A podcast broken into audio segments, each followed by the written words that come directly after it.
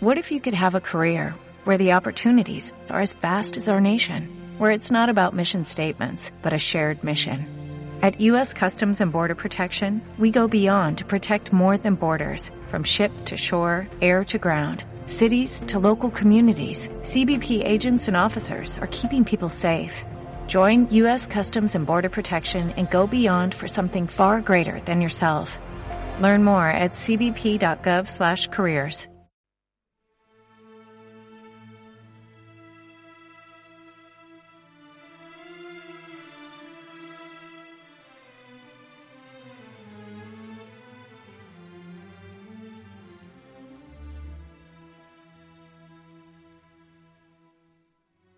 Saludos y bienvenidos a Power por Bolerías, el podcast donde la historia tiene historias que contar, donde la filosofía encuentra voces oídos y donde la música entona su pasado. Este es el espacio donde intentaremos que todas convivan en perfecta armonía.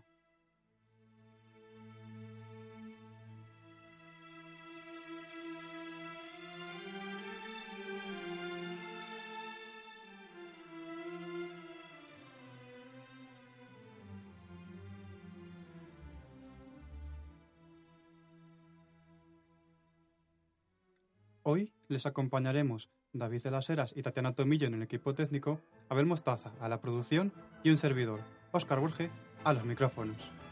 Les hablamos desde el estudio Datas Dream Studio, casa que nos acoge y desde la cual se crea este podcast.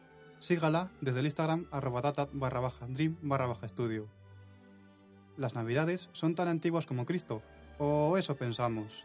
Muchas de las tradiciones que hoy asumimos existían de forma pagana antes de que el cristianismo las evangelizase.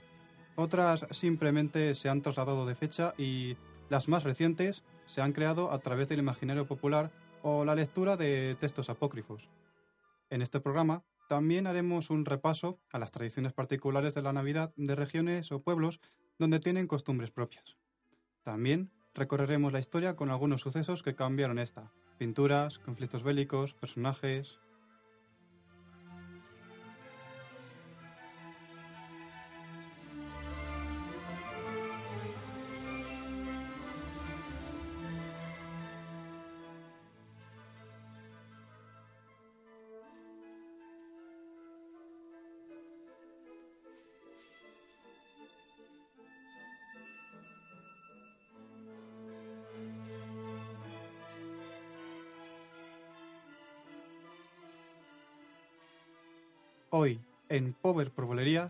Las Christmas, un repaso a las Navidades y sus representaciones.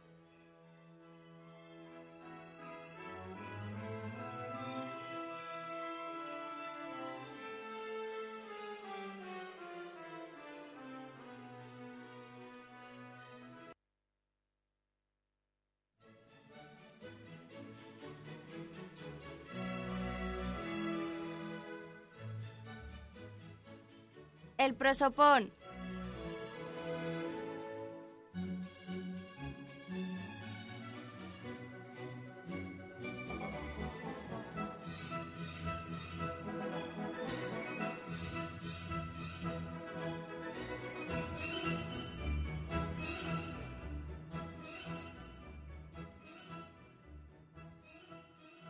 Bueno, pues otro día más aquí en, en el podcast. ¿Qué tal, Abel?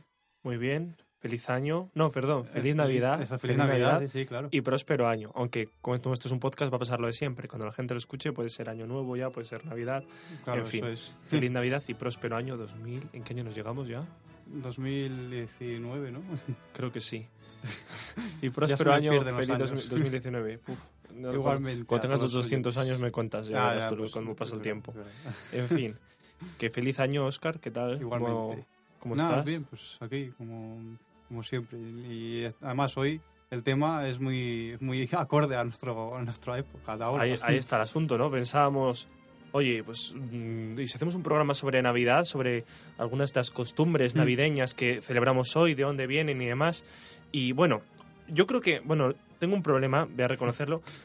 Me ocurre muy a menudo, ¿no? Cuando tengo algo de lo que hablar y de repente me pongo a escuchar podcast de otras personas y todo el mundo habla de ello. Y me, me Vaya, hombre. Digo, ¿qué esto lo quería contar yo? Dejad de robarme los temas. Me ha pasado con el tema villancicos. Ya sabes que soy muy fan de los villancicos. Mm, sí. Pero como digo yo, los villancicos de los de verdad, de los de la villa, eh, los, lo- lo- los- los can- las canciones de villano, aquellos que están en, en, en Uppsala, en, en Palacio y en Segovia. Eh, eh, Juan de y- la Encina, Exactamente, de eso, sí, sobre- ya sabes sí. que además es de mis favoritos, Juan de la Encina. Y, y, y de repente todo el mundo se ha puesto a hablar de los villancicos. Digo, pero vamos a ver. Dejad los villancicos, que esto es mi tema, dejad de hablar de ellos. Y es que otro día en un programa de podcast, y además que se ponían los mismos ejemplos que lamentablemente voy a poner. Pero es que son como los ejemplos para sacarnos de, ese, de esa idea del villancico como navideño. Entonces, entre otras cosas, tra- trataremos eso, pero también vamos a dar un repaso a tradiciones, como Mm. puede ser el Belén, de donde viene la idea de poner el Belén, el belenismo que se llama, ¿no?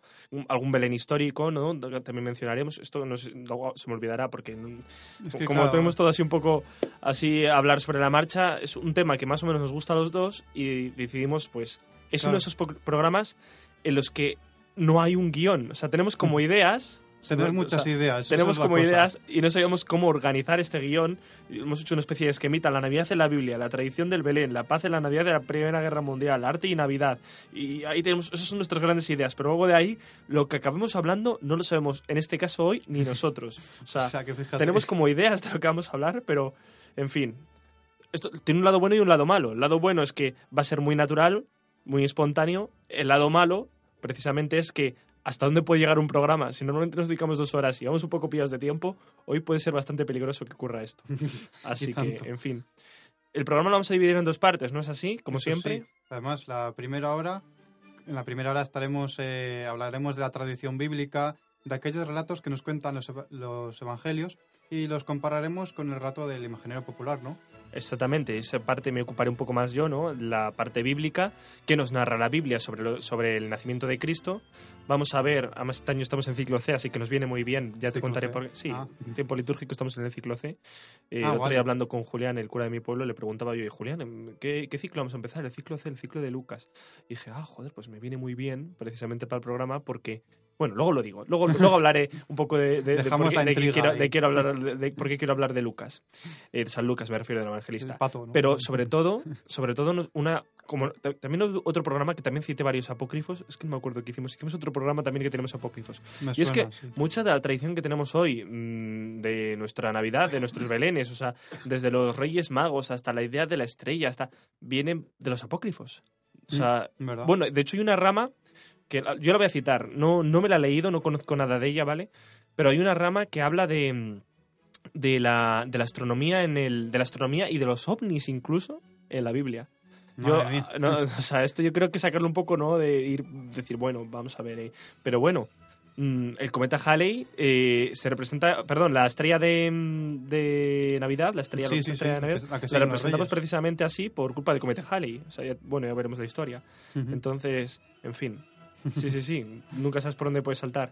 Vamos a ver es un poco la- los canónicos y los apócrifos, los sinópticos y los, los apócrifos, que nos dicen sobre la Navidad.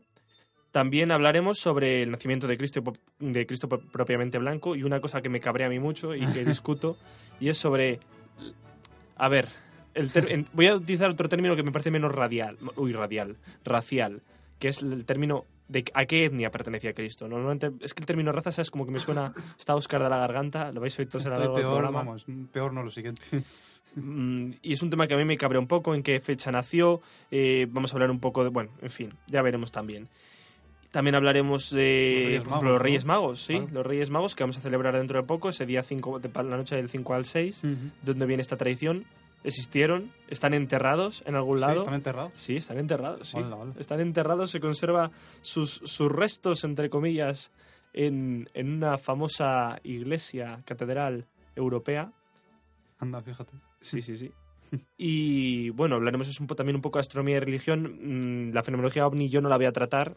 Mm, Digo que, por ejemplo, creo que en Caballo de Troya, la, la colección de JJ Benítez, lo siento mucho, no me la he leído. es que a veces hablo con gente de esto y dice, JJ Benítez de Caballo de Troya. Y digo, sí, sé cuál es la saga, pero no me he leído ningún libro. Lo tengo pendiente en mi lista de libros para leer. Y ahí, por lo que se ve, hablan, de, entre otras cosas, de los ovnis en la Biblia. Pero nosotros, desde el punto de vista artístico, sí que vamos a tratar de fenómenos astronómicos en Mm, la Biblia. claro, sí. Entonces, como vamos a ver, voy a- vamos a ver mencionar algunos cuadros, odio el término cuadros, pero por no hablar de pinturas, Pinturas. no hablar pinacotecas y demás, voy a decir cuadros a lo largo del Ah, programa y así la gente me va a entender. Otro día hablaba con un compañero de historia del arte que le estaba diciendo eso. Digo, em, voy a hablar de. em, con- contigo, perdona que utilice el término cuadros, pero es que con la gente, como no diga cuadros, no me entiende. Porque yo le- estuve en la pinacoteca en la que. En un museo de, de pintura. Ya, entonces, mm, prefiero hacerlo así. Hablaremos también de la tradición del Belén, de dónde viene esta tradición, de los distintos mm, histori- perdón, de distintos tipos que existen, cómo se celebran en diferentes lugares, y luego entraremos en la segunda parte del programa en algo que te toca a ti. Y ya es la segunda parte. Eh, hablaremos más de cuestiones históricas y etnológicas, como por ejemplo, eh, en la Primera Guerra Mundial se ha hecho una película hace relativamente poco. Sobre la Primera Guerra Mundial. Mm, No, sobre el suceso este que voy Ah. a contar, que recomiendo ver también. Y, y está muy bien. Se No es española, porque si no sería sobre la guerra civil. No, es verdad. Eso sí. suele ocurrir, suele ocurrir. y, y si no sería de nazis y Franco, ya está. No, Sí, no hay también. más. y, y eso, sobre la paz que ocurrió en la Nochebuena Navidad de 1915, creo recordar, Ujú. entre las tropas de las tropas alemanas y las tropas británicas. y- el otro día estaba viendo Cuarto. Milenio y hablaron de ello. ¿También? Sí, lo sacaron ahí en Cuarto Milenio. Mierda, otro tema. Nos están robando todos los temas que vamos a hablar en el programa. No, pero creo que lo hablaron de hace tiempo. Ya cuando sacaron la película, creo que lo volvieron a hablar Ah, también. No sé, yo vamos, yo no, he dicho ver, pero miento. Escuchar el podcast que yo lo escucho por ahí. ah, bueno, todo, sí, sí, sí. De Cuarto Milenio y, y sacaron el tema. Al principio, al principio del programa. Sí, sí, es que creo que cuando fue el principio de. Cuando sacaron la película, hace no sé qué año es, tampoco fue la, la película. Que eso que recomiendo ver porque está muy, muy interesante y sí que es bastante fidedigna la realidad. Eh, pues eso, se muestra toda la rudeza de- del momento y cómo unos hombres pues intentaron cambiar esa rudeza por, por otras cosas. Y bueno, luego la siguiente también podemos hablar de, de arte y el, ar- el arte de la Navidad, que bueno, eso también te puede... O sea, Abel también sabe- sabes mucho de esto, de arte y esas Bueno, cosas. Trataremos a lo mejor algunas pinturas. Eso es. Eh, yo voy a hacer algunas recomendaciones, pero sobre el tema navideño hay obras mm, pictóricas, sí. ah, pictóricas, escultóricas. Yo, en, ya sabes que tengo, bueno, me he hecho un Instagram nuevo. Porque tenía, antes tenía como un Instagram, pero no lo asociaba a mi persona. No voy a darle, no voy a dar el Instagram, ¿eh? O sea, Vale, así vale. de claro. Eh, yo tenía un Instagram que lo que hacía era subir fotos bonitas. Yo cuando me creé Instagram mi idea era, voy a subir fotos bonitas. No quiero subirlas ni para postureo, ni fotos mías, ni mierdas de Ujú. estas. Yo me haré fotos de postureo, pero no las voy a subir. ¿Vale? Yo las quiero para mí y ya está. Pero, y ahora me he hecho otro, porque claro, esa era mi cuenta impersonal. En esa solo subía arte y comentaba lo que subía. Digo, pues he estado en, he estado en yo qué sé, en San Bodelio y Berlanga y Sí, sí, os voy a contar estas pinturas, lo- la historia que tienen. Ya no solo las pinturas, porque las pinturas es lo típico que se cuentan, sino otras historias que hay detrás, por ejemplo, la Mm. convivencia entre culturas, que es un tema que me encanta, es el sobre el que estoy haciendo un trabajo en este momento, y Mm. representada precisamente la pintura. También hablaremos de villancicos, que es lo que he dicho antes, que creo, ¿no? ¿hemos tratado otro programa sobre villancicos? Sí, me suena que sí. Bueno, en cualquier caso, nuestro blog, Creo, Power por Bolerías, tiene un artículo dedicado a los villancicos, al origen del villancico, y les propongo, como no, a Juan de la Encina, escuchar a Juan de la. Encina. Es que, no sé, tiene un no sé qué, qué, sé yo, que además es típico coral, la típica que dices, joder, qué bien suena Juan de la Encina. Cómo, cómo te engaña, cómo parece que está en modo menor y de repente te das cuenta que está en modo mayor. ¿eh? Sí, sí, esos engaños, eso- seguro que son esos engaños. Eh, y también tenía pensado, si no está tiempo, hablar un poco sobre la literatura, sobre el otro de los Reyes Magos, Mm, estos inicios del teatro, del teatro entre comillas, del teatro religioso, aunque podríamos remontarnos más atrás con el Cuencueritis, ¿Qué recuerdos tengo del Conqueritis? También el canto de las sibilas, si nos da tiempo, que también sería un tema interesante. Esto ya si nos da tiempo, porque ya digo que es un programa que tenemos como tantas ideas sobre las que hablar, que va a ser un poco locura. Así que llegaremos hasta donde llegaremos, no sí, sé. sí, sí, sí, además yo quería decir también que, que si nos da tiempo, como estás diciendo, eh, hablaremos sobre algunos de los personajes más importantes de, de la Navidad, como por ejemplo Papá Noel, la historia que hay detrás. Eh, La Coca-Cola. bueno, sí, alguna, alguna relación hay, eso sí que es verdad. y el Grinch y el... Y bueno, todos los- una gran cantidad de personajes que hay aquí en España que con la llegada de Papá Noel pues se han ido, por así decirlo, dejando de celebrar. Que teníamos nuestra propia tradición Eso, sí, sí, eh, sí, que fuera de a- Papá Noel. aquí había nuestros propios personajes, pero con la llegada de Papá Noel pues ya se han dejado de celebrar. Te he traído un fragmento de película que podemos Mm. meterlo aquí en el programa. No es que te lo haya traído, es que el fin de semana pasado estuve viendo. Me dijeron, vamos a ver una película. Y lo típico, tienes una amiga a la que le gustan las películas de miedo, otro a la que le gusta la de risa y además a la de risa le gustan las películas familiares. Estamos en Navidad y me dicen, vamos a ver una película. Y dije, vale, Vale, pues que sea de miedo, vale. Que sea de risa Vale. y que sea familiar, vale, venga, perfecto. Krampus, ya está. La película con la que yo me he reído me parece horrenda, pero de tal manera te, te ríes. Al mismo tiempo te- trata un tema mm, que nos viene bien para el programa y como lo tenía descargada, pues mm, vamos, descargado. Tengo el fragmentito este que voy a poner porque la película no la tengo descargada, no consumáis piratería. Eh, y lo tengo aquí, si tengo que buscar un momento lo- donde la tengo porque sí que es verdad que no, que no lo sé. Pero si quieres también podemos meterlo ahí con los personajes. Vale, sí. Iba a decir si, si eso se, se mete ahora, pero bueno, lo- para luego sí, sí eso. Y, y nada, eso es lo que, lo que quería decir, que vamos a hablar de todos los personajes y intentaremos hablar de, de los principales, claro, porque es que hay tantos, tantos temas que...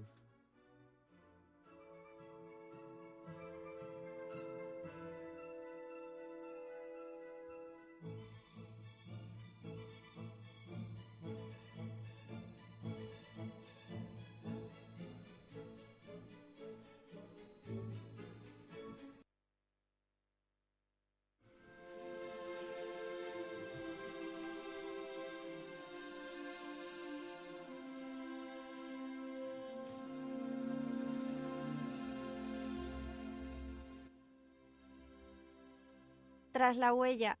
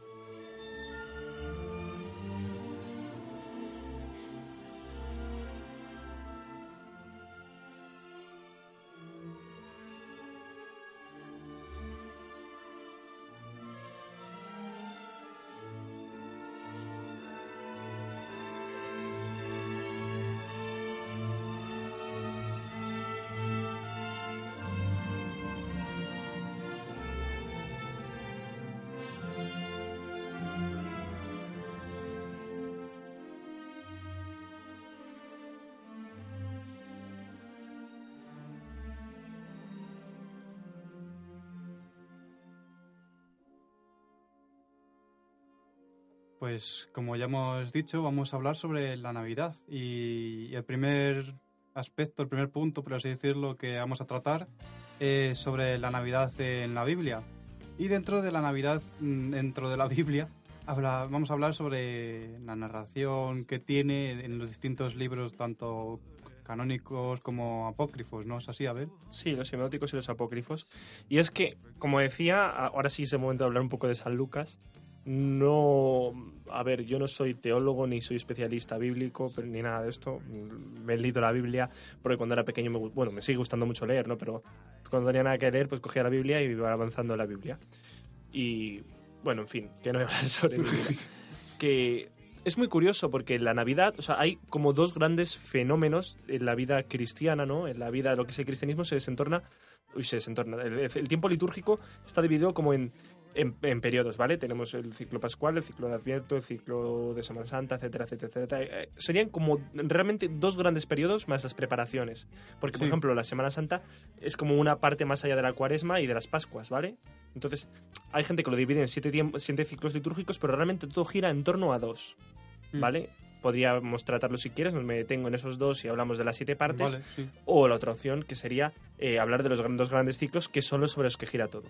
Los dos grandes ciclos sobre los que gira todo son, como no, Navidad y Semana Santa. ¿Por qué? Claro. Nacimiento de Cristo, pasión y muerte de Cristo. Mm. Luego, dentro de la, de la Navidad, tenemos un tiempo de preparación, que sería nuestro Adviento, la Navidad como tal. mm, La Semana Santa lo mismo tendríamos, o sea, dentro de la, de la Navidad, pues perdón, dentro de, sí, dentro de Navidad tendríamos como Adviento y Navidad propiamente dicho, dos tiempos.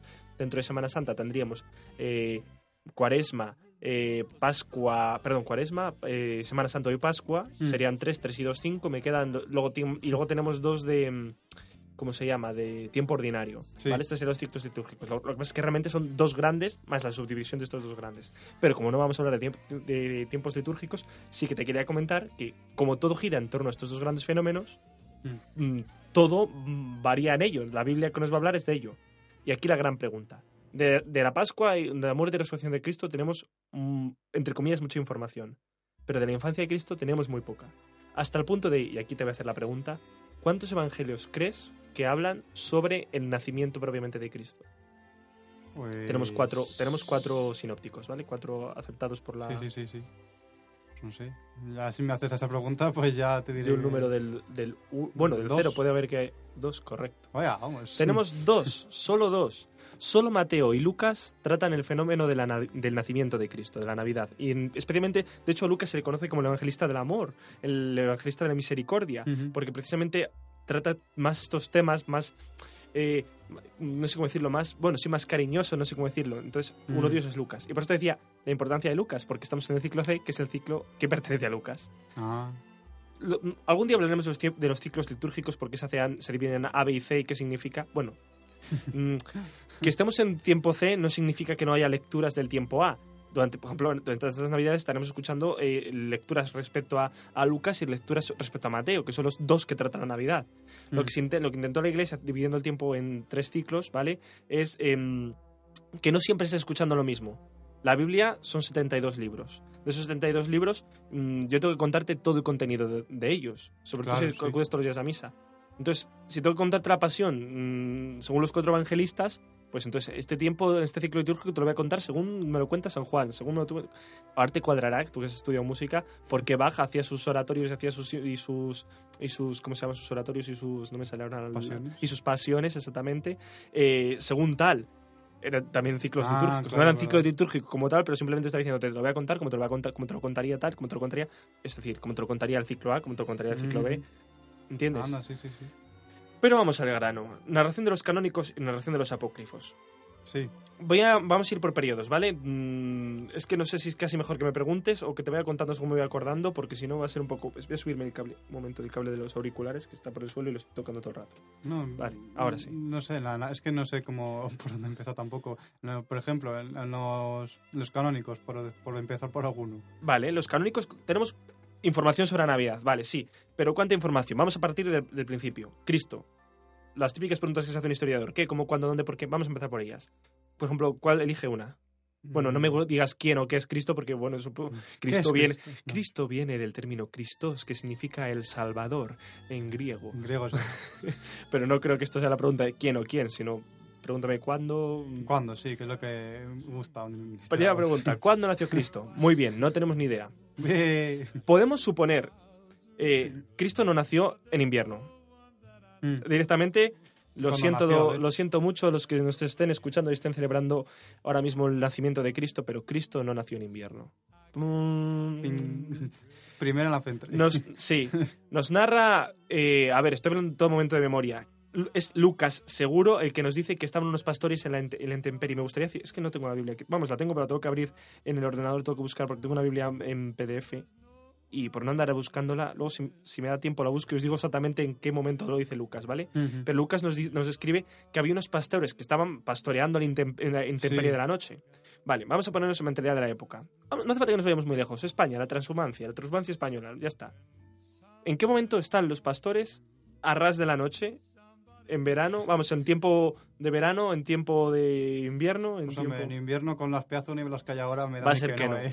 Efectivamente, efectivamente. Simplemente, primer punto. Por este punto, eh, ya nos, te- nos tenemos que insinuar, tenemos que sobreentender que no pudo nacer en invierno. Sí, ya. O sea, no, no, no nos cuadraría mucho, ¿vale? Hay otros fenómenos, por ejemplo, el, el fenómeno astronómico. Ya sabes que esto me gusta mucho, el tema de astronomía. Mm. es un tema que pues, pues me gusta, soy, bueno, en fin. Eh, y hay gente que dice, no, eh, Cristo tuvo que nacer en verano porque solo en el verano se ven estrellas. Mm, Perdón, mira, mm, yo estoy acostumbrado a ver los cuatro, los, los, los cuatro, ¿cómo se llama esto? Primavera, otoño, ¿cómo se llaman esto? Las... Estaciones. Eso, eso. Eh, yo estoy acostumbrado a ver el cielo de las cuatro estaciones. He visto el cielo de verano, he visto el cielo de otoño, he visto el cielo de primavera y he visto el cielo de invierno. Y te digo una cosa, como el de otoño y sobre todo como el de invierno, no hay un cielo igual. ¿Y por qué te cuento esto? Porque muchos asumen que para verse una estrella mm, tan luminosa, etcétera, etcétera, que tenía que ser por narices en verano. Pues, sinceramente, Pues el cielo de invierno tiene mucha, o sea, es- es- mm, hay mucha mayor cantidad de, de constelaciones, de estrellas. Mm, mm, Hablo de, lógicamente, estamos grabando en, en Valladolid, España, eh, estamos hablando del, del hemisferio norte, entonces que me entienda la gente, por si acaso alguien me, estu- me está escuchando en, por ejemplo, Latinoamérica, que tenemos varios oyentes a los cuales mandamos un saludo desde aquí, Ya. que, que sepan que nos referimos a este, a este cielo de- de- del hemisferio norte y además del tiempo de invierno que es su verano. Claro, sí. Mm, teniendo en cuenta que primero no vamos a ver las mismas constelaciones, bueno, sí, las circumpolares sí, las vamos a, las alguna circumpolar sí que vamos, perdón, circumpolares no, em, me saldrá las meridianas, las, las constelaciones meridianas, Ah. sí que tenemos, por ejemplo, las zodiacales, todas las zodiacales, las 13 zodiacales, sí que las compartimos porque Mm. precisamente están en la zona de meridiano. Entonces es así, las circumpolares no, las circumpolares solo las vemos nosotros, las circumpolares nortes, lógicamente. Claro, sí. Y bueno, me estoy empezando a estudiar sí, astronomía y me voy yendo por las ramas. Vale que te gusta. hemos dicho, Cristo no nació en, en invierno. ¿Por qué lo celebramos en invierno? Muy fácil. Y esto aquí entra el historiador, que eres tú, que a lo mejor sabes más, que esto, más de esto que yo. A ver. El- la celebración del Sol Invicto. La celebración del Sol Invicto, que era una festividad romana que celebraban entre el 21 y el 20... Hablo de memoria, ¿vale? Entre el 21 y el 25 de diciembre. Y lo hacían con grandes cenas y demás. Además, que estaba escuchando antes un podcast de música clásica que lo estaban citando. Y digo, mira qué bien me viene ahora mismo, mismo va a saber esta información. Eh, música antigua se llama, de Radio Nacional Clásica. Puernatus es el nombre del programa. Ya, ya que estamos por citar, pues cito. Pues va.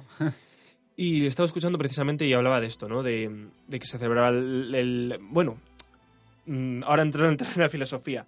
El maniqueísmo, ¿has oído hablar? Sí, me Dios- suena. Maniqueísmo, la división entre todo lo bueno y lo malo, el- el- como la adaptación, entre muchas comillas, ¿vale? Para, para que me entiendan los oyentes, como adaptación entre del... del- ¿Cómo se llama la religión esta? ¿El yin y el yang?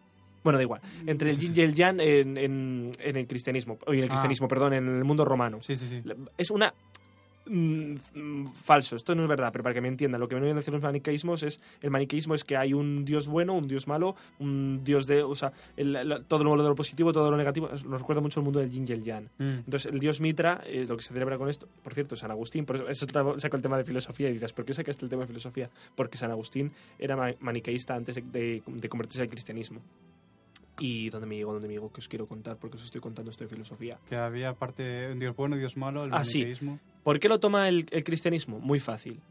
Tenemos esta religión que está cobrando mucho protagonismo, Mm. ¿vale? Primeros siglos del, del cristianismo, hasta... Bueno, el ictus se utilizó hasta el siglo III, que es el símbolo, la representación del pez, entonces yo te calcularía que más o menos hasta el siglo IV, cua- siglo V, ¿vale? El cristianismo convivió con este, con este adoración al dios Mitra. No es casualidad. Tenemos que pensar de la siguiente manera. Mm, todas estas religiones maniqueas, no solo el maniqueísmo, sino, por ejemplo, la- la- las religiones griegas también lo tenían. Mm. El, el culto a, a- a- a- ¿Cómo se llamaban? Eh, hay, un, hay un libro muy bueno de... mm, ah, no me acuerdo cómo se llama este hombre. Ah, bueno, da igual. Hay un libro muy bueno que habla precisamente de, de los cultos de verano, los cultos de... de bueno, ¿qué nos dices? To- mm, Todo se divide como en dos dioses enfrentados. Por ejemplo, en el mundo, en el mundo de la filosofía también se trata mucho Apolo y Dionisios. Viene Claro. a, a hablarnos un poco también de, de- de estos dos dioses enfrentados. En- no- aquí, en el caso de Apolo y Dionisios, no, no estamos hablando del bien y del mal, pero... Mm, Son distintas Mm, formas. Sí, son como do- no, el protagonista y su antagonista, o los dos protagonistas, porque tienen que ser representaciones opuestas. de Claro, un- sí. Vale. En el mundo griego estaba Perséfone y. Y es que no me acuerdo. el, eh, Core, creo que era, que era- la madre de Perséfone. Entonces se representa el momento en el que triunfa la primavera y el momento en el que Hades. Se, mm, Hades es el dios de los romanos, Sí. sí. se lleva a. No, eso es el infierno. Sí, pero es el dios del, de- mm, pero es el romano. infierno, sí. No, el es el de los griegos. Hades es en el mundo griego. En el mundo romano se llama eh, Plutón, creo recordar que es el del infierno. No, eso es el perro. El No, perro es- tres cabezas, ¿no? Eso es Cancerbero, Ah, pues... o el Cerbero. Creo que es Plutón el dios del, sí, es del que me- infierno. Me hago un lío ya con eso. Sí, pues, sí, sí, tien- creo que sí. En, el mundo griego, es que este libro lo, lo cuenta muy bien, pero es que no me acuerdo cómo se llama, de verdad. Mm, se venían las representaciones de estos dos momentos, ¿no? El, el periodo de verano y el periodo de invierno. ¿Por qué estoy contando esto? Porque no me enrollo aquí yo solo. Muy fácil. Voy a ir al grano. Me, me dicen de- desde, desde cabina que sí que es Plutón. Yo digo, juraría Tu que es voz en la Plutón. cabeza. sí, sí, sí. Eh, gracias, técnico. Gracias, David. Que, ¿dónde, ¿Dónde me llegaba? Eh, la- el culto, eso, y eso. ¿Por qué, ¿Por qué es tan importante? Muy fácil. El día 21 nosotros celebramos el solsticio de invierno. Mm. Vale. de nuevo vuelvo a la astronomía. Esto es muy, 21 de esto es muy gracioso. eso Claro, ellos lo celebran desde el 21 hasta el 25, Mm, aproximadamente. Que luego pasaríamos a, a, a junio, al, a- al mes de enero. mm. Porque luego también, es que, ¿ves? Es que yo aquí... Dos caras. sí. Cuan- exactamente. Lo bueno no te lo pro- es lo que decía, al no tener guion, lo bueno es que vamos relacionando todo, pero bueno, voy por partes. Antes de pasar a enero, vamos a acabar con diciembre. Día 21. ¿Por qué el solsticio de, de invierno? Muy fácil. El solsticio de invierno es el momento en el que el sol, ¿vale? Empieza a ascender. Si nos imagina... Voy a- poner otro ejemplo, ¿vale? Que va a ser más fácil. Eh, en vez de imaginaros la Tierra como un círculo, que ahora mismo me está viendo Oscar hacer dibujitos sí, sí, con mis manos, vamos a imaginarnos como un símbolo de sumar. El símbolo de sumar, ¿vale? O lo que es lo mismo, si en matemáticas lo que son una las... cruz. Exactamente. La, o en matemáticas que son la línea de... de Horizontal y vertical. Sí, pero ¿cómo se llaman? Las ábsides y la... Eso ya no. ¿Cómo se nota que yo de matemáticas no mando muy bien? No, pero bueno, para no. las... las o- Sí, un sí. una Bueno, cruz, sí. sí. Una- un símbolo de sumar.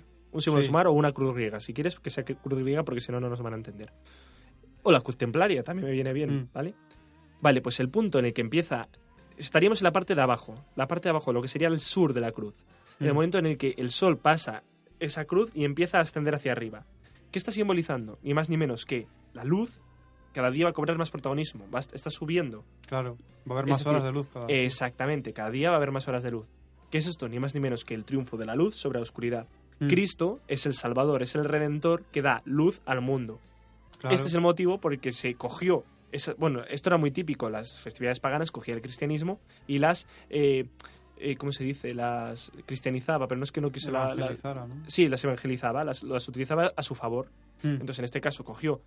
Es que, es que estoy, estoy pensando ahora mismo en, lo- en lo- en lo- en lo- en lo- en lo- en el arte griego y se me vienen las figuras. Bueno, en fin. ¿Qué, ¿Dónde me llegaban? ¿Dónde me llegaban en la historia que te estoy contando? El, el- eso, los días di- el- las horas de luz más, más, Sí. más mm, había más horas de luz. Y este es el motivo por el que se decidió ut- utilizar esta fecha. Primero, porque quitabas esa, esa, eh, ese mundo de lo pagano de adoración a, Mitra y, al- y a, la- la- y a todo lo que conllevaba. Y segundo, porque estás celebrando eh, que Cristo, que la luz vence a la tiniebla, la luz vence a la oscuridad. Estos son los moti- pri- mm, principales motivos por los que la Iglesia decidió celebrar estas fechas. Pero probable- probablemente, por lo que hemos dicho, fuera en, en En verano. verano, claro. Sea, has preguntado el cuándo, nos saltamos el qué y el cómo. No, perdón, el qué y el quién. Mm, El, el, el quién que lo saltamos. o Sí, porque que- no te Ah, había vale. te he contado quién es Cristo sí, y sí, entonces no tiene sentido. Sí, sí, sí, pues. ¿Qué más preguntas se hacen? ¿Qué más preguntas? ¿El ¿Dónde? ¿Dónde? Muy buena pregunta. Y esta me encanta porque es una cosa... Bien. ¿Dónde? Sabemos que fue en Belén. ¿Por qué? Eh, también quiero recordar que es Lucas el que nos cuenta... Espera, que aquí tengo tengo la chuleta. Para una cosa que tengo chuleta voy a aprovecharla. Eh, sí, efectivamente, Lucas. Eh, los evangelios canónicos con Lucas nos cuentan, espera, te digo exactamente en qué momento. Lucas eh, 2.5 nos dice... Un momentito que busco dónde empieza la cita que Belén, perdón, que mm, José tuvo que ir desde Galilea hasta Belén, en Judea, por pertenecer a la casa y familia de David, con el fin de empadronarse con María, su esposa, que estaba encinta. Es decir, Mm. José tenía que trasladarse a la ciudad de Belén porque el rey, el- en este momento, que era el emperador, el rey, vamos, el sí. emperador Augusto, Sí. es el rey, pero bueno, sí, el emperador Augusto, eh, estaba haciendo un censo en para ver qué población tenía, ¿no? exactamente, para ver qué población tenía. Entonces, a José le correspondía, como era hijo de la casta de David, de la- de- le correspondía a Belén a eh, censarse. Aquí es muy importante que tengamos este dato en cuenta, porque los profetas nos hablan que el, el Salvador nacerá en esta, en esta tierra. Es decir, muy probablemente María, bueno, muy probablemente, no lo sabemos, es que no lo sabemos, Mm. no naciera en Belén Cristo. Simplemente tuvieron que adaptar esa historia. Sabemos que es verdad que, eh, o sea, este dato se ha contrastado, ya sabes, de la revisión- revisionismo histórico que hemos hablado alguna vez. Sí. Se ha buscado las fuentes originales y por lo que se ve, no. Esto sí que hablo sin tener ni idea, ¿eh? Pero sí que tenía entendido que se había encontrado el padrón, el padrón, ese padrón original, y que sí que parecía ser que había, que, vamos, ese padrón, que sí que es verdad que Augusto hizo un empadronamiento de. de Ah, pues no, eso mira, no. no, no sé si estaría José en ese, pero sí que es verdad que este dato es un dato histórico. Y eso que te- esto lo he hablado contigo el otro día. Sí, sí, Hay sí. una versión de la histórica, o sea, yo no soy creacionista ni muchísimo menos, por favor, o sea, Dios me libre, nunca mejor dicho. Eh, pero sí que hay datos históricos en la Biblia. Y el otro día te comentaba, por ejemplo, el de la ciudad de Ur, ¿no? Que es un Sí, dato sí, que sí que su- existió, eh, claro. Exactamente, que se descubrió que sí. Dicen, "Hos- hostia, o sea, vale. Pues por lo que se ve, sí que se ha demostrado que Augusto encontró este, perdón, encontró, eh, hizo este, mm, este padrón. Entonces ya es como un dato histórico contra la Biblia. Que esté José o no, bueno, da igual, lo adaptamos. Eh, Jesús tiene que nacer allí, pues los profetas han dicho que tiene que nacer allí en El Salvador, pues adaptamos que Jesús nazca en Belén. Y aquí es lo que te quería contar. Mm. Mira, eh, sobre todo cuando veo Belén, esas representaciones de Cristo o demás. Y además ahora con el alzamiento de Vox y esa campaña que han hecho anti-Vox, un hombre que lo estaba leyendo el otro día en, en- en Instagram, esto lo voy a tener Instagram, que es, que es una pasada, que habían subido una foto en la que quitaban a Baltasar, porque era el negro y era como diciendo, esto es lo que vais Sí. a tener con Vox. Ah, sí, lo he visto. ¿Vale? Sí, sí, sí. Yo no voy a hablar de partidos de aquí ni tal, pero simplemente porque me viene muy bien la imagen de Cristo, oye, Cristo, el rey negro hay que quitarlo. Vale, es que hay un problema. Me doy cuenta cuando escucho nuestros podcasts y digo mucho esa frase de es que hay un problema.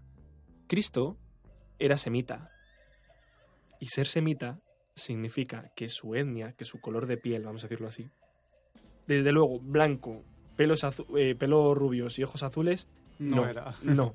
De hecho, ha habido una reconstrucción, lo leía el otro día en el National Geographic, en la que se ha intentado reconstruir la, la imagen de Cristo. A ver, esto es imposible. Claro. Pero más o menos por la- una serie de rostros de la zona han intentado recrear cómo sería.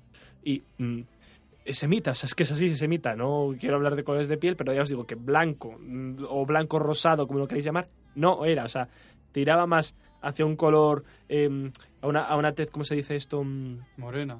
¿no? es que eso me parece un, un, un eufemismo. No, bueno, sí podemos decir negro, pero es que no es negro. O sea, negro no, no es. No sé, si, si conocen, por ejemplo, a alguien de la zona de Arabia Saudita, pues de, de ese tono de piel.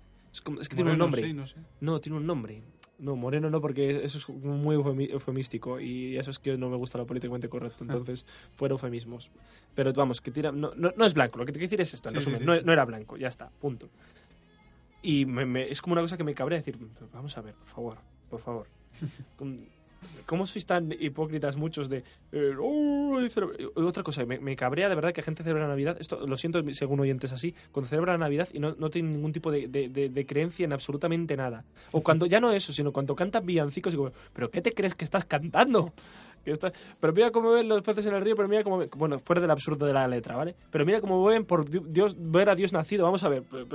Pues cámbiale la letra, aunque sea, canta por ver a, a un pato nacer o, o algo, no sé, pero ¿qué estás celebrando, hijo mío? Sí que es. Yo, yo entiendo que no, hay gente que, que no celebra las Navidades, lo Sí. puedo respetar. No, no, ya no desde el punto de vista religioso, es decir, si eres musulmán o quieres celebrarla, me parece mm, lógico y normal. Y, o sea, no, no, no creo que, vamos, No hay logiquísimo. problema, claro. Pero lo que quiero decir es, aquellos que son sobre todo ateos y celebran Navidad, y luego además que te van diciendo, no, yo no celebro la Navidad, dime felices fiestas.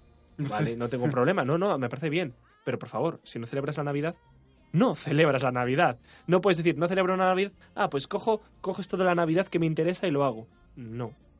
Mm. Ahora bien, tengo perdón aquí, ya me estoy ganando muchos enemigos, lo sabes, ¿no? sí, sí, sí. Eh, mm, pido aquí perdón, por ejemplo, esas familias, las que sí que hay gente, por ejemplo, las abuelas, que les gusta celebrar la Navidad, y entonces, claro, pues por como está la familia y tal, pues vengo, no me queda otra. Yo soy el primero que odia las Navidades, ¿eh?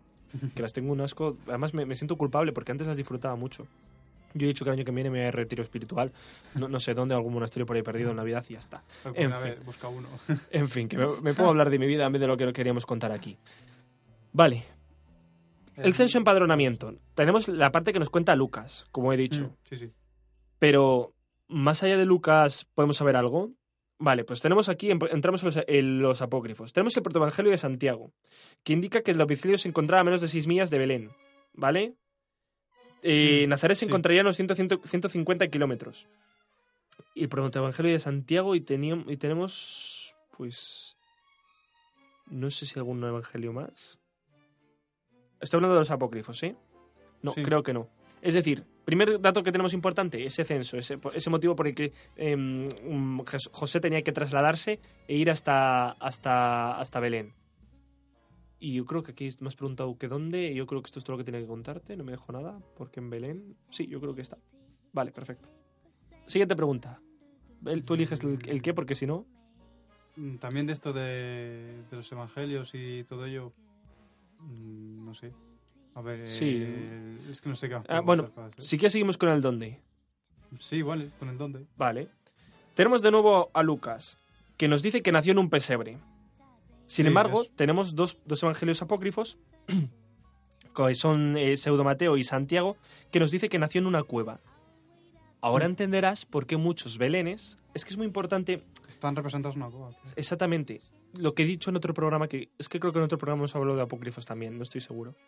eh, es muy importante. Nosotros, mm, eh, desde, desde, desde, desde que se aceptaron los, los sinópticos, eh, los evangelios sinópticos, eh, hemos asumido que es toda la historia de, de- de- Pero no, es que hay muchos datos que utilizamos en nuestro día a día, en la vida mm, religiosa, seas cristiano o no, hay fenómenos religiosos en tu día a día. Por ejemplo, el tema de la Navidad, ¿no? Claro, es. Cuando la gente pone los, los belenes en su casa, está representando algo. ¿Y por qué ponen el fenómeno de la cueva si la Biblia no viene nada de una cueva? Muy fácil, porque es que esos apócrifos no están en la Biblia. Y sin Mm. embargo, tenemos esa costumbre que se ha ido heredando desde el momento en el que estaban los apócrifos y lo hemos seguido representando como que es fuera así. Pero hay fenómenos más curiosos. Es decir, ¿por qué se le ocurre que muchas veces una... Es que hay muchos belenes que lo tienen así. Ni más ni menos porque hay dos evangelios que nos hablan precisamente de esta cueva donde podría haber nacido Cristo en vez de en un, en un- en vez de en un portal. Como el tema de los animales. El tema de los animales que por otro lado es muy... eh, es muy español, muy castizo, muy no sé cómo decirte, no, no es solo tradición española, Mm. se celebra más, se pone en más sitios, pero, pero como que mm, aquí tuvo mucho arraigo, sobre todo en las representaciones artísticas. Eh, la Biblia en ningún momento menciona a esos animales. Nunca menciona un mulo, ni un buey, ni una mula, ni un buey, ni nunca. Y de hecho, sabes que creo recordar que ha sido el Papa anterior, Juan Pablo, no, perdón, Benedicto XVI, creo recordar que ha sido el que condenó, el que condenó la, la- dice que no aparece en ningún lado. ¿Por qué se colocan? Pues, pues mire usted, como se supone que es un... Ah, ah, bueno, hay, hay dos teorías, hay dos vertientes. Eh, una, porque era un establo y si es un establo tiene que haber bestias, vamos, bestias, animales. Mm, sí, sí. Entonces, como tiene que haber animales, pues, pues vamos a poner una mula y un buey, ya está. Lo más normal de la época. Era como una forma de, de darle humanidad al sitio. Colocamos Mm. dos animales que den calor. Pero claro, esto es un poco extraño porque, mm, siendo lo que nos está contando la Biblia, podría haber utilizado un ángel. Un ángel que utilizara, por ejemplo, sus alas para dar calor a Cristo. Entonces, ¿por qué utilizar animales? Pues por, para darle calor humano. Porque un ángel no, no aporta tanto como un animal, ¿no? Mm. No sé. En el sentido de, ay, qué mono, que no sé qué. Un ángel es un ángel. Ay, como una vaquita. Claro. Hay otra teoría que dice que como estaban de camino eh, hasta, hasta la tierra de, de José para hacer este, hacer este, este censo, eh, Cristo, eh, perdón, la Virgen parió en Belén y es- eso quiere decir que si parió en Belén estaba encinta antes de llegar a, a Belén. Mm, ¿Cómo transportas a una mujer embarazada hasta Belén? A 150 kilómetros, como hemos dicho, de, de estos evangelios apócrifos, según los- lo que nos está contando. Pues muy fácil, tenemos que poner algún animal que lo transporte. Y de ahí Mm. viene que se podía haber utilizado eh, la mula o el- buey para transportar a la Virgen. Fenómeno que de nuevo se utiliza en la huida a Egipto. Muchos belenes también representan la huida a Egipto, precisamente tomando. Espera, la mula es la que se parece al burro, vale, sí. La mula eh, como elemento de transporte para la Virgen y el niño que huyen a Mm. Egipto. Del mismo modo, hay otra tradición que el buey, por su parte, vendría como un. ¿Cómo se dice? Una, una donación al emperador Augusto por parte de José. mm. De ahí. Pero bueno, es que son Tantas qué- teorías. Exactamente. ¿Por qué se empezó a representar esto? Pues realmente, pues, ¿qué te voy a contar? No lo sé. Eh, no sé. ¿Qué más cositas? De esto del dónde, eh, algo más que comentar, es que no sé si puede ver algo más. Pues yo creo que mm, hemos dicho que Belén, hemos dicho lo del pesebre que no nació, hemos dicho de los, la adoración de la cueva. Así que yo creo que ¿Y ya. ahora con quién? ¿Cómo con quién? La otra pregunta, digo, podría ser con quién. Por ejemplo, que luego cuando llegaron los Reyes Magos y todo eso, pues, ¿eso con quién quiere decir? La- el tema de los Reyes Magos, que dónde vienen y todo ello. ¿Se podría hablar o, o cómo? Vale, los Reyes Magos, la adoración y también la de los pastores. Eso es. Se me olvidó decir una cosa de, lo- de los, de los animales. Sí que aparecen los apócrifos, porque he dicho que he hablado de los sinópticos, pero no hablo de los apócrifos. Lo que pasa es que no recuerdo. No sé si es el de Pseudo Mateo, el que menciona los animales. No me, haga- no me hagan caso, eh, que hablo un poco así de memoria. Y mm, hay muchas relaciones. También leía ot- otra teoría que se me, se me está acordando ahora. Otra teoría que dice que la muela. la- uy, la muela. La muela y el buey vienen a representar como el Antiguo Testamento y el Nuevo Sí. Testamento. Pero esto yo creo que es darle mucha vuelta. Así que bueno, sin más. Me has preguntado los reyes, la adoración, vale. Vamos con la adoración de los reyes. La adoración de los reyes, lo primero de todo, ¿cuántos reyes eran? Tres, ¿no? Mm, bueno, nosotros conocemos tres, pero aquí parten dos vertientes de nuevo, en la que todo el mundo conoce el evangelio del... De, uy, el evangelio, perdón. La, ¿Cómo se dice? La, la, la parábola, no me salía el nombre. Mm. La parábola del buen samaritano. Bien, la, parábola- la, ah, la parábola del buen samaritano, algunos asumen que este era el cuarto rey mago que tenía un nombre de... mm, ¿Cómo se llamaba? A ver, es un nombre que es fácil de recordar, que es que no me acuerdo ahora. Ah, esto es lo malo de no tener guion, ¿saben? Que, que- que- Espera, si me das un momento para buscarlo. Sí, sí, sí, yo te dejo todo el tiempo que tú también Estoy por aquí consultando la información. Vamos a buscar cómo se llamaba este cuarto rey mago. Reyes magos. Es que encima eso es como que muy interesante porque nunca había escuchado que hubiese un cuarto mago y ahora de repente es como, sí, sí, sí, sí puede que incluso, vamos, que, que lo hubiera, pero es, es como, ¿y por qué no, no ha continuado como los, como los otros tres? ¿Por qué no ha continuado Muy presente? Hay un motivo por el que se reducen a tres. A ver, la Biblia, vamos a partir de, de nuevo. No, si puedes, es que ahora mismo, si te voy contando no puedo escribir, entonces mm, te, te lo cuento, da igual, no pasa nada. Vale. ¿Por qué, ¿Por qué tres? Muy fácil, vamos a ir por partes. Primero, la Biblia nos habla de magos. Nunca nos habla de reyes magos. Y magos tenemos que entenderlo en el contexto de la época. Un mago no es un mago aquel que hace trucos, ni aquel que hace magia, es aquel que tiene conocimientos, aquel que es sabio, aquel que tiene una experiencia vital. ¿Vale? Ujú. Ese es el sentido en el que tenemos que entender la idea de magos. No tenemos que entenderlo como. mm, eh, O sea, no, no hay que pensar que eran, por ejemplo, eran reyes, sino que venían eso, como que cada uno representando una zona de, de la tierra, por así decirlo. Por ejemplo, Baltasar, pues representando eh, la zona de África, por así decirlo. a Eh, eso. Otro representando la zona de Europa. Ese es el motivo de los tres, exactamente. ¿Por qué tres? Primero, eran sabios. Lo que estamos haciendo es hacer un constructo. La Biblia, ya digo, habla de unos sabios llegaron de Oriente. Mm, En este caso, además, quiero recordar que es Mateo. Pero ya digo, como estoy hablando un poco de memoria de lo que recuerdo de la Biblia, quiero recordar que es Mateo el que habla, el que habla de los magos venidos de Oriente. Espera, de todas maneras, tengo por aquí. Eh, pe, pe, pe, pe, pe. Momentito. No tardo nada. La oración de los magos, vale, aquí está. Eh, a ver si es Mateo. Vale, de nuevo tenemos los apócrifos que nos hablan de ellos. Y ahora hablaré sobre ello. El trítico de Covarrubias. Es que aquí entramos en el terreno del arte. Bueno, en fin, que me enrollo yo solo. Que si no, se nos va el programa solo en, en contar todos los Reyes Magos. Efectivamente, ¿por qué tres? ¿Por qué, por qué quitamos.? eh, Es que, joder, no me acuerdo el nombre de- del cuarto. Es que, me- estoy, que es que además es que es un nombre que cuando te lo digas a decir, coño, sí, ya sé quién es, que has oído hablar de él. Bueno, lo primero, la parábola del buen samaritano lo que nos está contando es que ese cuarto rey mago, entre comillas, que se habla de si podía ser el cuarto rey mago, esto son de nuevo todo, mm, no teorías, hipótesis. Se podría ver ese cuarto rey mago y si podría ser él. Se detuvo en el camino para ayudar, mm. ¿vale? Entonces por eso llegan solo tres. ¿Por qué tres? El número, el tres es un número, un número mágico la Biblia, un número muy simbólico. Verdad. Representa la Trinidad, ¿vale? En primer lugar. ¿Y por qué nos viene bien el, el, el 3 a nosotros aquí? Muy fácil. En ese momento teníamos el mundo conocido. ¿Cuántos hijos tuvo, tuvo, tuvo No- Noé? Tres. Tres.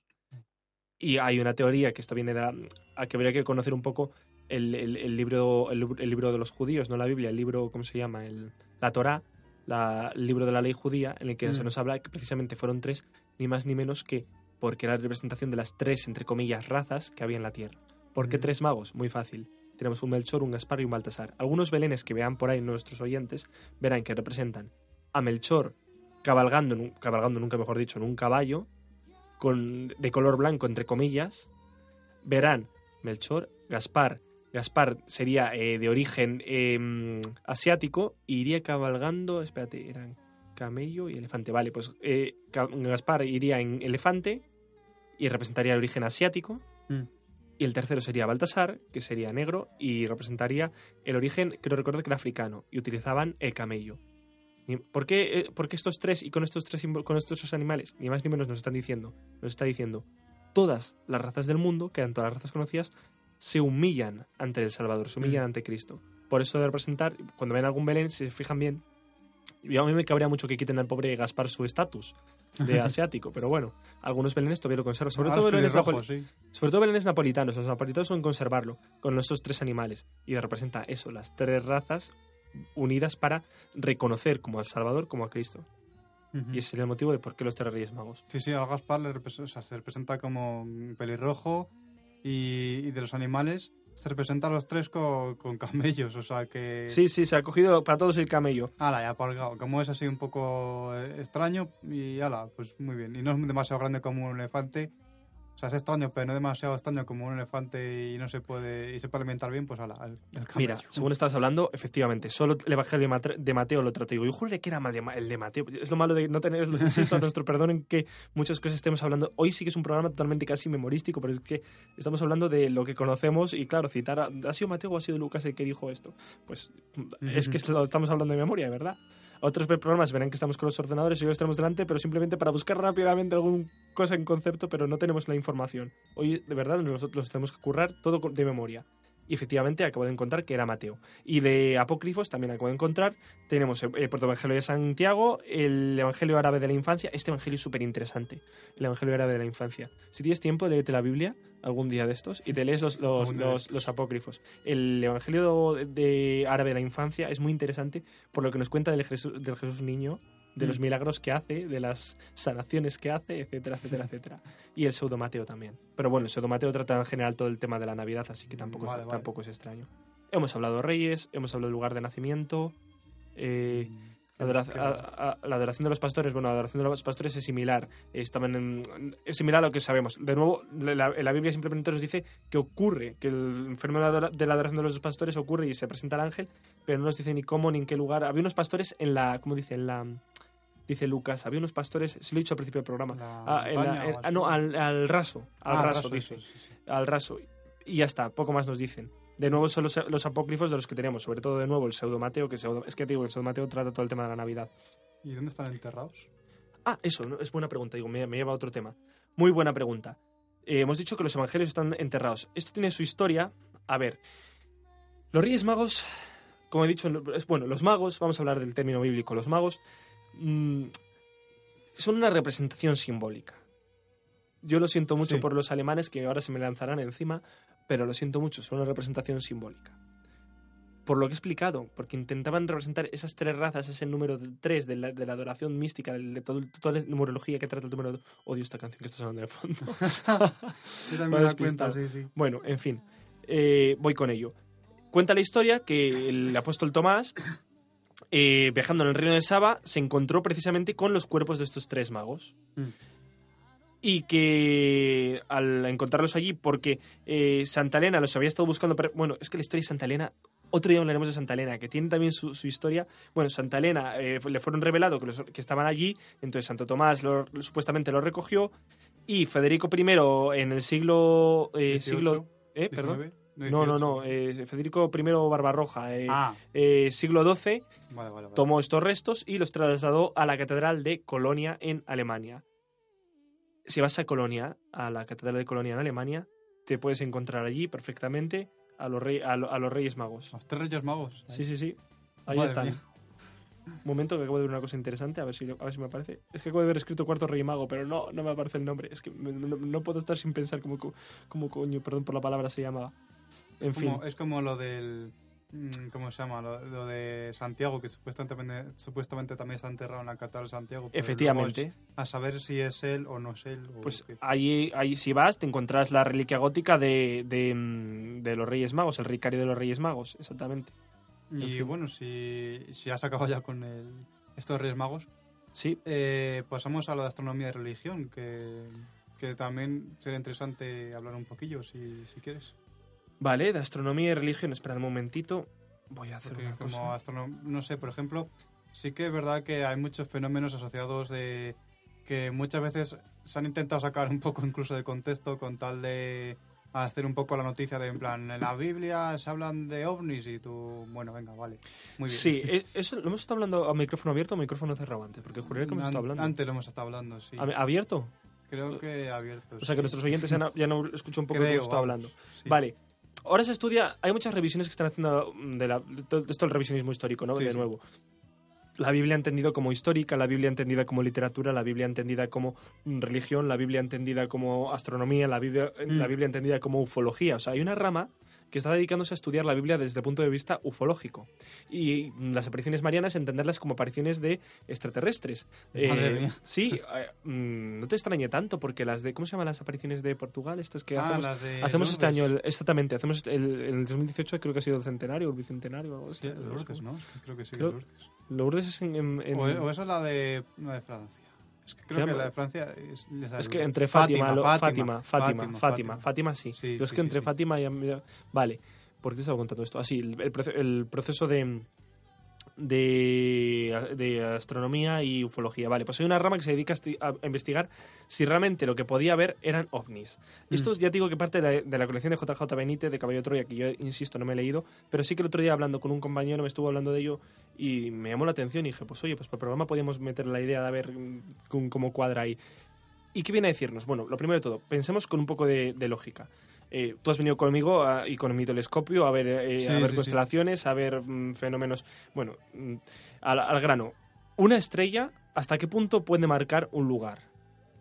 Pues Es decir, yo, tú ves, la- yo qué sé, lo típico, la estrella polar, ¿vale? Que es la típica que todo el mundo va a conocer y que nadie se va a reconocer porque se piensa en que es la más brillante del cielo, pero tendremos que entrar en temas de magnitudes y me pondré a hablar aquí de astronomía y de cómo la magnitud es relativa al periodo y a la época del año y a la intensidad lumínica en sí misma de la propia estrella, etcétera, etcétera, etcétera, etcétera, etcétera, pero no lo voy a hacer. Entonces, la estrella polar no es la estrella que más brilla en la noche. No es, no es la estrella, no, no es el cuerpo celeste que más brilla en la noche. Entonces, eh, ¿por qué te estoy contando esto así? ¿Hasta qué punto una estrella puede marcar un lugar determinado? Es decir, si yo miro la estrella polar, está encima de mi casa, sí, pero es que es tú, de- desde tu casa, miras a la estrella polar, probablemente también la estés viendo encima de tu casa. Es decir.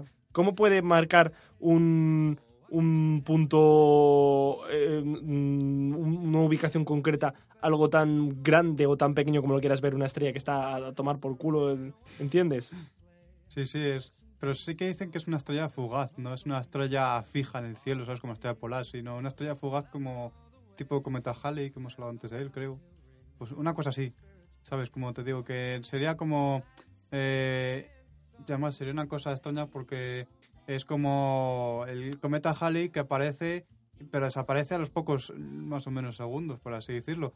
No es una estrella fugaz que está ahí 50 años en el cielo manteniéndose durante un tiempo, como que, como que señalando un camino hacia, hacia un destino, ¿sabes? Exactamente. Aparte que la, la estrella no se podría mover.